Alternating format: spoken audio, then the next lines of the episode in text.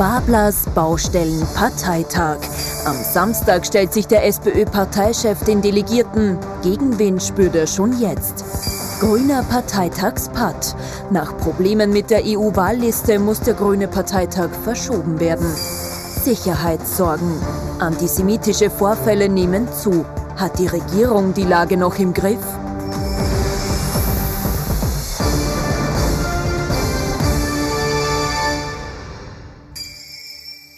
Ich wünsche Ihnen einen angenehmen Abend. Freue mich, dass ich Sie wieder zu unserem politischen Wochenrückblick begrüßen darf. Mit dabei unser Politikexperte Thomas Hofer. Schönen guten Abend, recht herzlich willkommen. Guten Abend, Herr Knapp. Und unser Meinungsforscher Peter Hayek. Auch Ihnen einen schönen Abend. Schönen guten Abend.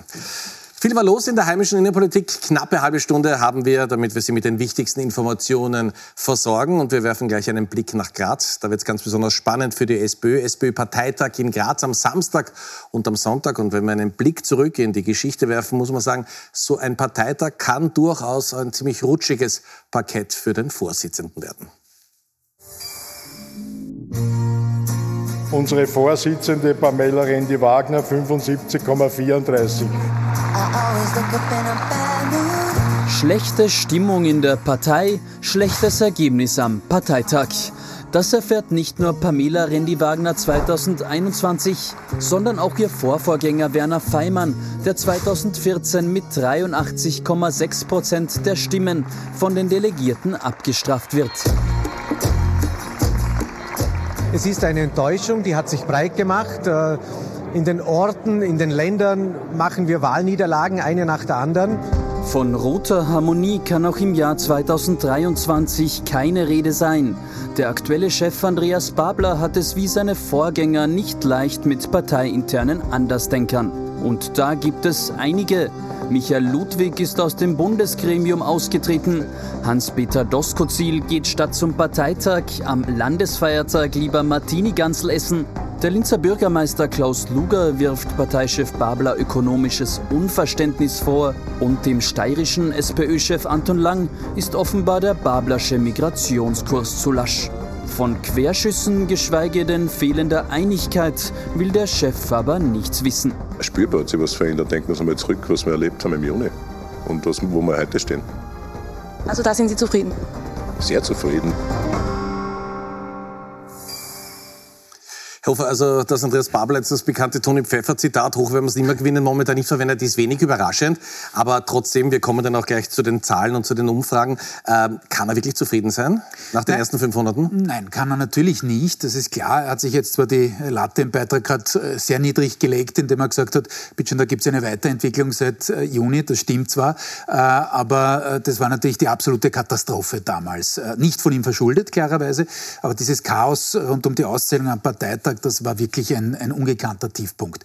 Äh, was ist ihm nicht gelungen? Äh, es ist ihm nicht gelungen, diese Einigkeit in der Partei herzustellen. Auch dafür ist er nicht allein verantwortlich. Da gehören schon seine Kritiker auch dazu. Wir haben es gerade gesehen, das zieht sich durch die Landesorganisationen wie der berühmte sprichwörtlich äh, rote Faden, vom Burgenland bis Tirol, auch andere Landesparteien. Wir haben es gesehen, Linzer Bürgermeister, Steiermark, auch insgesamt Oberösterreich, auch Niederösterreich, sind da natürlich in wesentlichen Fragen wieder, wieder erstarkenden als Thema erstarkenden Migration äh, ganz anderer Meinung als äh, der aktuelle Parteichef. Äh, und auch die Unterstützer von letzten Mal, also vom Juni, wie zum Beispiel die Wiener Landesgruppe, die eher so für sich definiert hatte, nehmen wir das geringere Übel aus unserer Sicht und lehnen daher den Herrn Doskozil mehr ab, als wir den Herrn Babler willkommen heißen, die absentieren sich da stückweise. Und das ist natürlich ein Problem für ihn, da muss er aufpassen, dass er nicht irgendwann jetzt allein zu Hause ist und vor allem kann dann der Kollege Hayek besser erklären, ähm, ist natürlich der, der Umstand, dass man sich in den Umfragen nicht nach oben entwickelt, obwohl man in Opposition ist, obwohl die sozialdemokratischen Themen äh, zuhauf auf der Straße liegen, äh, natürlich schon etwas, was, was die Stimmung dämpft.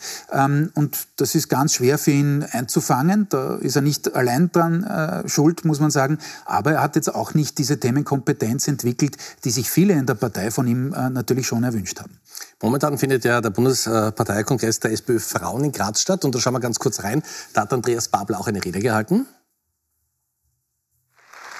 Deswegen ist es so wichtig, dass unser Ziel natürlich auch ist, im Land etwas zu gestalten, wie das stärkste Kraft zu werden, eine Regierung auch anführen zu können in dem Land, die anders ist, die nicht weniger schlecht ist als die jetzige, sondern die Alternative ist. Jetzt sagen viele, auch bei diesem legendären Parteitag mit der Abstimmung, Andreas mhm. Babler ist ein unglaublich guter Redner.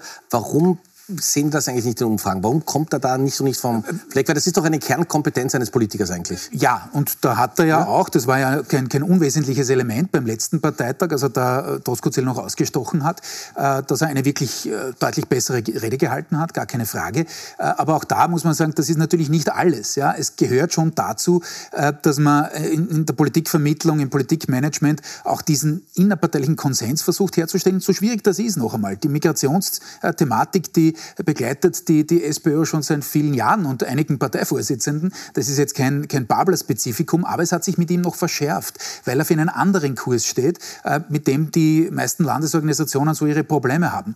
Ähm, also das sind nicht nur Reden, auch wenn das ein wesentliches Element ist, wie Sie sagen. Äh, und das Interessante, das Spannende ist, äh, dass er, so gut er tatsächlich Reden halten kann, hat er schon bewiesen, so wie soll ich sagen, überladen, äh, äh, äh, überbeschleunigt sind teilweise seine Interviews, nicht? Also das ist dann oft ein Sermon, äh, wo man gefühlt äh, ein ganzes Buch vorgelesen bekommt, äh, ohne Höhen und Tiefen in der Sprachmodulation. also das ist ein spannendes Phänomen, dass er, wie gesagt, sehr gute Reden hält, ja, aber in den Interviews dann seine Botschaften nicht so rüberkriegt und insgesamt in der Themensetzung eben nicht diese Wucht entwickelt hat, die sich seine Fans ganz sicherlich gewünscht haben. Herr Eck, jetzt sind wir bei Ihnen. Erstens danke für die Geduld. Zweitens schön, dass Sie da sind. Und drittens zu den aktuellen äh, Zahlen. Man sieht auch ganz gut in der Umfrage, die Sie gemacht haben, Andreas Babler kommt nicht wirklich vom Fleck.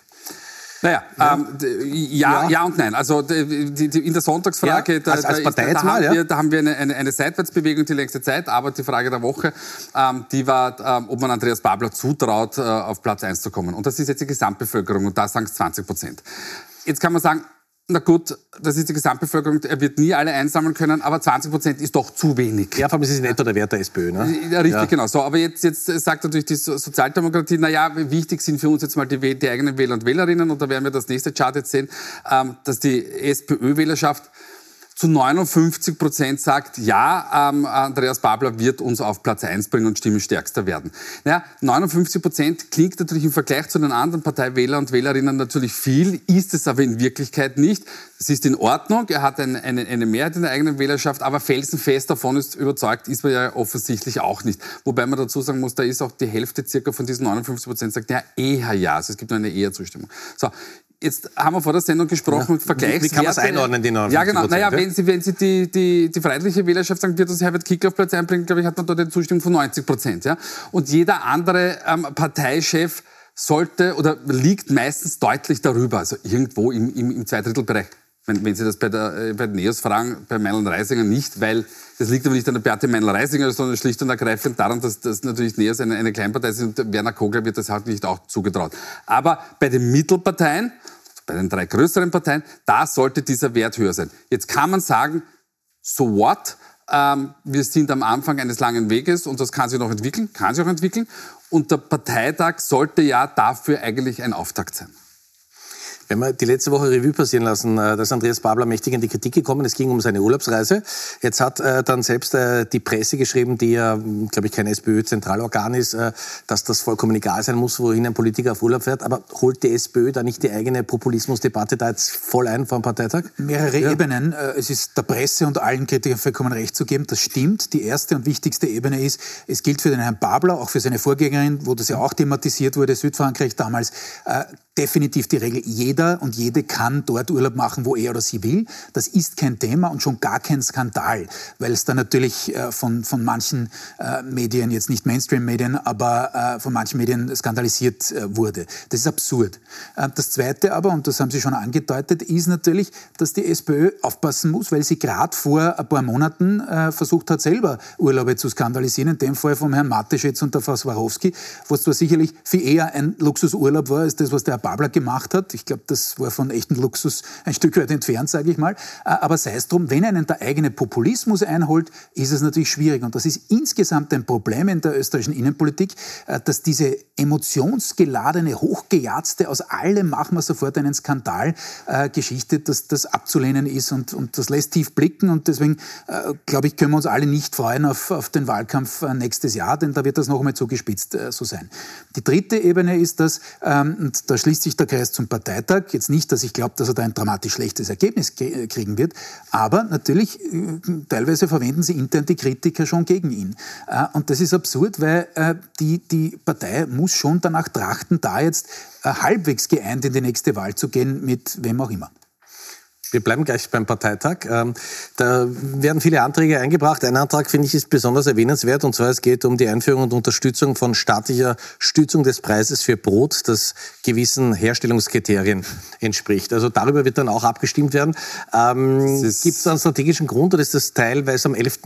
November stattfindet? Oder? Äh, ja, ja? Äh, wegen Faschingsbeginn. Ja, ja gut, da ja. Wird, muss dann aber nach 11.11 Uhr 11, äh, gebracht werden. Ja, ganz ehrlich, da bin ich überfragt. Äh, und, Schön, dass ich das mal naja, ja, aber das, das, ist schwer zu interpretieren. Aber wir haben natürlich eine Frage ähm, abgetestet. So, wie, ganz, ganz eigentlich ein Thema Migration. Ähm, genau, richtig, die am, am Parteitag nämlich eine Rolle spielt, nämlich insbesondere bei der Sozialdemokratie.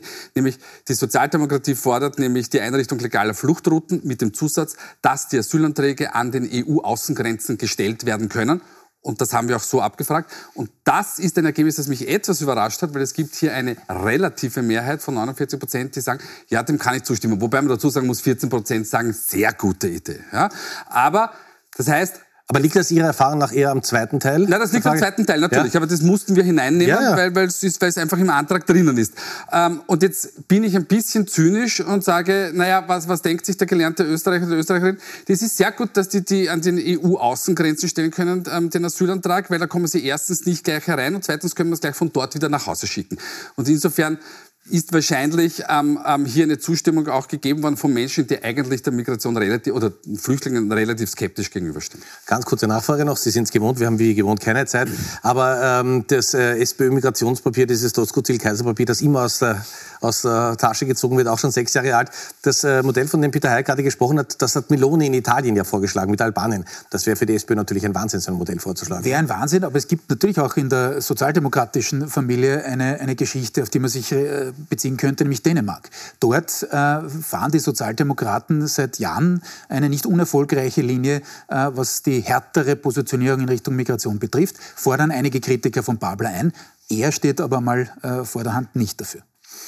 Wir kommen zu den Grünen und wir reden ungern von Problemen, wir reden von Herausforderungen. Im Juni findet, im Juni des nächsten Jahres findet ja die EU-Wahl statt.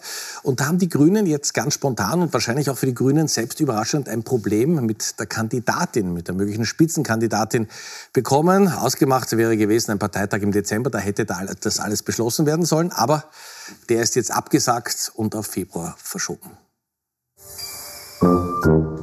Wer zieht denn nächstes Jahr für die Grünen ins EU-Parlament ein? Die Suche scheint ein Fiasko zu werden. Diese Woche sagt man sogar den dafür geplanten Bundeskongress am 16. Dezember ab, wo die Kandidatinnenliste erstellt hätte werden sollen. Offenbar, weil vermutlich alle bisherigen Personen, die man sich so gewünscht hätte, abgesprungen sind. Etwa Klimaschutzministerin Leonore Gewessler. Monatelang wird ihr Name für die Spitzenkandidatur genannt. Gewessler sei sogar darum gebeten worden, nach Brüssel zu gehen. Jetzt sagt sie aber endgültig ab. Zu Puls 24 meint Gewessler heute. Ich bin Klimaschutzministerin, ich habe in diesem Land wirklich noch viel zu tun und genau dazu will ich meinen Beitrag leisten, dass wir im Klimaschutz in Österreich gut weiterkommen. Wie gesagt, habe ich immer genauso gesagt. Auch Justizministerin Alma Sadic gilt als Favoritin für die EU-Spitzenkandidatur der Grünen. Aber auch sie soll schon vor Monaten klargestellt haben, dass sie nicht antreten möchte. Aus ihrem Büro heißt es, man kommentiert keine Gerüchte. Der Name Lena Schilling fällt auch immer wieder in diesem Zusammenhang. Die 22-jährige Klimaaktivistin wird durch die Proteste gegen den Wiener Lubautunnel und die Fridays for Future Bewegung bekannt. Aber nicht alle bei den Grünen halten Schilling für eine geeignete Spitzenkandidatin. Sie selbst äußert sich dazu nicht klar. Und auch das grüne Urgestein, Nationalratsabgeordneter Michel Raimond, der seine Kandidatur im Oktober angekündigt hat, zieht sich jetzt zurück. Ihm schmeckt die offizielle Begründung für die Absage des Bundeskongresses am 16. Dezember nicht. Die international aufgewühlte Stimmung nach dem Terrorangriff der Hamas auf Israel soll nämlich schuld daran sein. Auf Facebook schreibt Raimond, Ich verstehe das Bedürfnis, bei all dem Leid und Elend innezuhalten, sich zu besinnen. Aber dass es die Diskussionen und Reden beim Start in die Europawahl nicht prägen soll, ist doch ein markanter Unterschied zu meiner politischen Einschätzung. Unter der neuen strategischen Vorgabe bin ich einfach kein geeigneter Kandidat. Aktuell gibt es wohl keinen Plan B für die EU-Spitzenkandidatur der Grünen. Muss am Ende gar wieder Parteichef Werner Kogler selbst antreten? Bei der Europawahl 2019 stand er ja an der Spitze der Kandidatinnenliste. Am Ende übergibt Kogler das Zepter dann aber an die zweitplatzierte Fernsehköchin Sarah Wiener. And let's rock it. Let's rock these elections.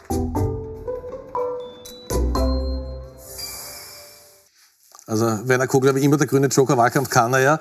Wie wir wissen, ähm, bitte der Blick hinter die Kulissen. Also es gibt ja überschaubare Wahrscheinlichkeiten, dass die Grünen einer nächsten Regierung angehören werden. Äh, für äh, Leonore Gewessler und Alma Sadic wäre das nicht eine gute Option, nach Brüssel zu gehen? Äh, ja, wobei ich würde dem einen jetzt ja? widersprechen. Also nicht, dass ich ja? jetzt davon ausgehen würde, dass die Grünen in der nächsten Regierung sind, aber es gibt schon Varianten, wo sie dabei sein könnten, äh, wenn nämlich eine Regierung um die FPÖ ja. gebaut äh, würde, was wir noch nicht wissen. Aber sie wären mit deutlich weniger Macht ausgestattet und weniger Positionen. Ja. Das ist klar, weil eine also, Zweierkonstellation ja. spielt es nicht mehr.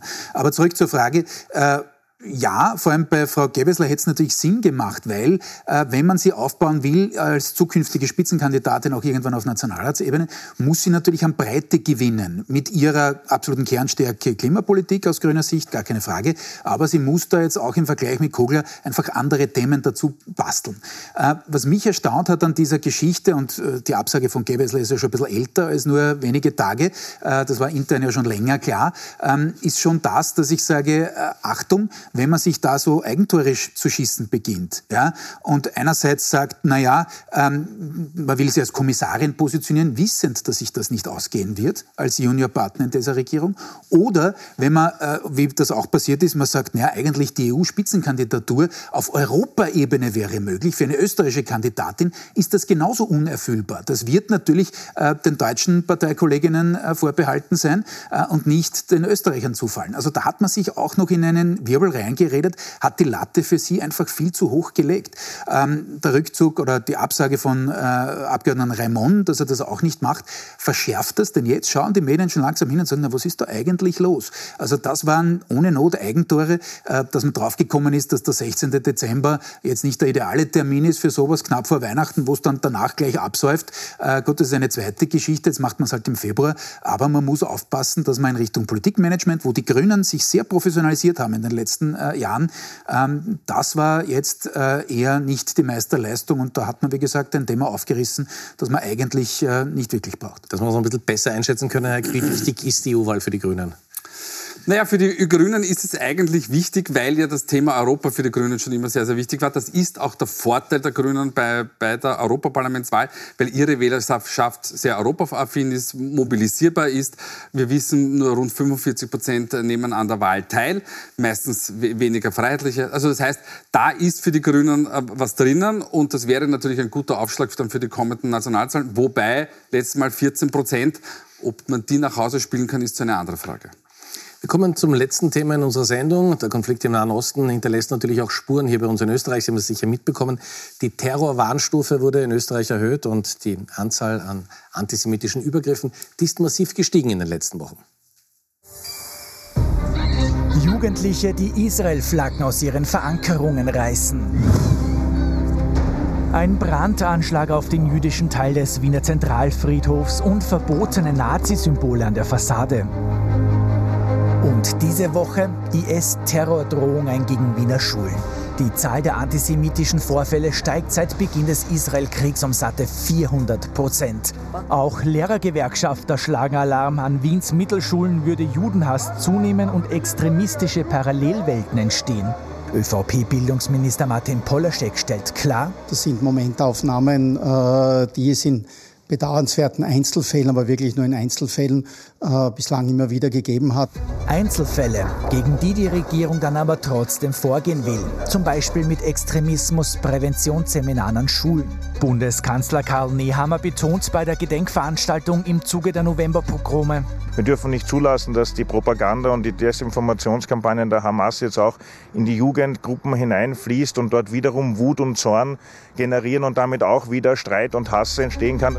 Besonders harte Kante zeigen möchte man beim Tragen von NS-Symbolen, aber auch von Zeichen der Hamas und der Identitären.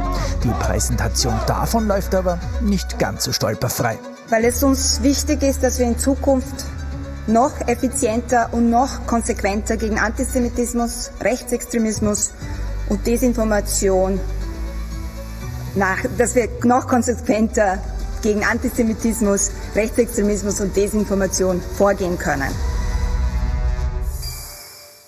Auch eine Ministerin darf sich gerne mal versprechen bei uns in der Sendung. Heike, wie, wie ist denn da die Stimmung in der österreichischen Bevölkerung? Naja, also aktuell ja? ist es so, dass sie ähm, in Österreich, muss man sagen, Gott sei Dank, äh, in, in breiten Teilen der Bevölkerung ähm, auf Wienerisch kein mehr reißen mit Antisemitismus. Ähm, also wir haben das für, für die Kollegen vom Profil abgetestet und da gibt es ganz große Unterstützung auch für die Politik, dass man da schärfer vorgeht. Es gibt trotz alledem noch immer in Österreich einen latenten Antisemitismus. Ähm, den schätzen wir auf 10 bis 15 Prozent ein. Hat in den letzten Jahrzehnten stark abgenommen. Da gibt es die berühmte Frage, neben wen man nicht wohnen will im Haus, unter anderem neben, neben jüdischen Mitbürgerinnen. Ähm, das ist aber in den letzten Jahren gesunken, deutlich gesunken. Ähm, aber man muss schon sagen, das, was wir jetzt erleben, ist nicht nur importierter Antisemitismus. Es gibt in Österreich auch einen, einen, einen, einen verfestigten Antisemitismus, der den gibt es auch von links, aber der noch immer auch von großen Teilen aus, dem rechten Lager kommt. Also wir dürfen uns da nicht beginnen, anhand eines importierten ähm, Antisemitismus in den eigenen Sack zu lügen. Wir haben auch, auch wenn es in den letzten Jahren wirklich zurückgegangen ist, trotzdem immer was zu tun. Zum importierten Antisemitismus, äh, das Innenministerium äh, ÖVP geführt. Äh, wir haben gehört auch diese Woche, wie es in den Schulen, in manchen Schulen zugeht. Äh, wird das politisch für die ÖVP zum Problem? Natürlich ist es ein Problem, äh, und zwar deswegen, weil äh, schon das Gefühl entstehen kann, dass diese Situation äh, entgleitet, nicht im Griff ist. Wenn wir auch an die Demonstrationen denken, wo manche da von Staatsversagen reden etc., also das ist schon eine Gefahr. Ähm, auf der politischen Ebene, was die Themensetzung angeht, ist es aber natürlich auch so, dass diese furchtbare Situation in Nahost äh, natürlich eine, eine ich will nicht sagen Wiederbelebung, denn das Thema war immer da, aber jedenfalls eine, äh, noch einmal eine konjunkturelle Belebung dieses Themas Migration verursacht. Gar keine Frage. Äh, das sieht man auch an den Umfragen, die heute teilweise der Kollege Hayek schon präsentiert hat, dass natürlich das ein, ein Thema ist, das im nächsten Wahlkampf eine echte Rolle spielen kann, das ein Problem sein kann. Zum Beispiel, wir haben es in Richtung SPÖ äh, besprochen, äh, wo man sich vielleicht in der ÖVP sagt, na, äh, das kommt uns eh zu Pass. Achtung, die FPÖ ist natürlich die, die am stärksten positioniert ist in dieser Hinsicht. Ähm, also das ist schon etwas, was äh, nachhaltig wirken kann äh, und was neben der Teuerung, das wird das nicht ablösen. Ja? Das ist natürlich ein, ein, ein, ganz starker Impact, aber was natürlich im nächsten Wahljahr schon auch eine, eine Rolle spielen kann. Aber wenn man, wenn man Kanzler Nehammer gerade in dem Interview gehört, in dem Beitrag, der sagt, man muss da jetzt aufpassen, also man das Gefühl, die, die, die sind relativ spät dran. Ne? Also wenn, wenn, wenn man schaut, ja. dass in den Schulen zugeht und so weiter und so weiter. Ne? Ja, ja, ja, natürlich, aber sowas baut sich ja nicht auf äh, äh in wenigen Tagen oder Wochen, sondern in, in Jahren, in Jahrzehnten. Nicht? Also äh, gerade im Bildungsbereich ist das so und, und natürlich ist die Frage, was ist, was ist die Stimmung, wie, wie nehmen es die Leute wahr und wenn die Wahrnehmung die ist, dass eben die Situation, ich habe es in Beginn gesagt, entgleitet, äh, dann ist das natürlich für Regierende, egal wer sie jetzt sind und aus welcher äh, Partei sie kommen, äh, nie wirklich erfreulich.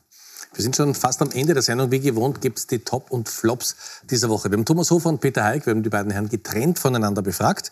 Wer ist in dieser Woche besonders positiv aufgefallen und wer hätte es durchaus besser machen können? So, bin gespannt auf das Ergebnis. Sehen wir Sie. Und ja, ich, ich mache es sehr kurz. Ja. Äh, Flop der Woche die Grünen, aufgrund der heute jetzt schon besprochenen äh, Minderleistung, was jetzt sozusagen das Themenmanagement angeht in Richtung Europawahlen. Das war unnotwendig, wenn man sich da äh, selber äh, sozusagen negativ in die Schlagzeilen gebracht hat. Äh, Flop, ich, äh, also top, ich habe lange gesucht, innenpolitisch nicht fündig geworden. Jetzt bin ich wieder mal in den Vatikan ausgewichen. Und zwar warum? weil die katholische Kirche sich dazu durchgerungen hat, Transgender-Personen Personen, irgendwie zu taufen offen und ihnen auch gewisse Aufgaben, äh, Aufgaben zu übergeben äh, und zu übertragen, auch wenn man sie irgendwie ein bisschen abgeschwächt gesagt hat, naja, solange es keine Aufregung gibt darum, äh, aber immerhin ein, ein leichter Schritt in diese Richtung. Herr Heik, ich hoffe, Sie wissen den Luxus zu schätzen. Ja, ja. unglaublich. Wir schauen gemeinsam auf die Uhr. Ja. Normalerweise haben Sie 20 also, Sekunden. Ich habe, ich habe auch lang gesucht, aber im, im Gegensatz zum Kollegen Hofer habe ich beim, ähm, ähm, äh, beim Top was gefunden und zwar, dass die österreichische Bundesregierung hergegangen ist und äh, versucht hat, ähm, das Weiterarbeiten in der Pension ähm, oder das darüber hinausarbeiten, ähm, Aktionen zu setzen, Steuererleichterungen zu setzen, die zwar von, von Expertinnenseite durchwegs kritisch betrachtet werden, aber es ist der erste Schritt in die richtige Richtung und dementsprechend geben wir der Bundesregierung ein, ein Top. Flop der Woche, René Benko. Glaube ich, brauchen wir jetzt gar nicht mehr großartig erläutern, wobei wir noch immer 19 Sekunden haben. Ähm, aber die Signa Holding, die jetzt in Schieflage geraten ist, äh, das ist natürlich ein, ein, ein Fiasko für, für Herrn Benko, für seine Investoren und natürlich irgendwie schon auch für den, für den Wirtschaftsstandort Österreich. Fünf Sekunden haben wir noch. Meine Herren, besten Dank. Ich darf mich bei Ihnen fürs Zuschauen bedanken. Kommen Sie gut durch die Woche. Wir sehen uns heute in einer Woche wieder. Schönen Abend und wir freuen uns natürlich auch, wenn Sie in den Podcast unserer Sendung reinhören. Dankeschön. Auf Wiedersehen.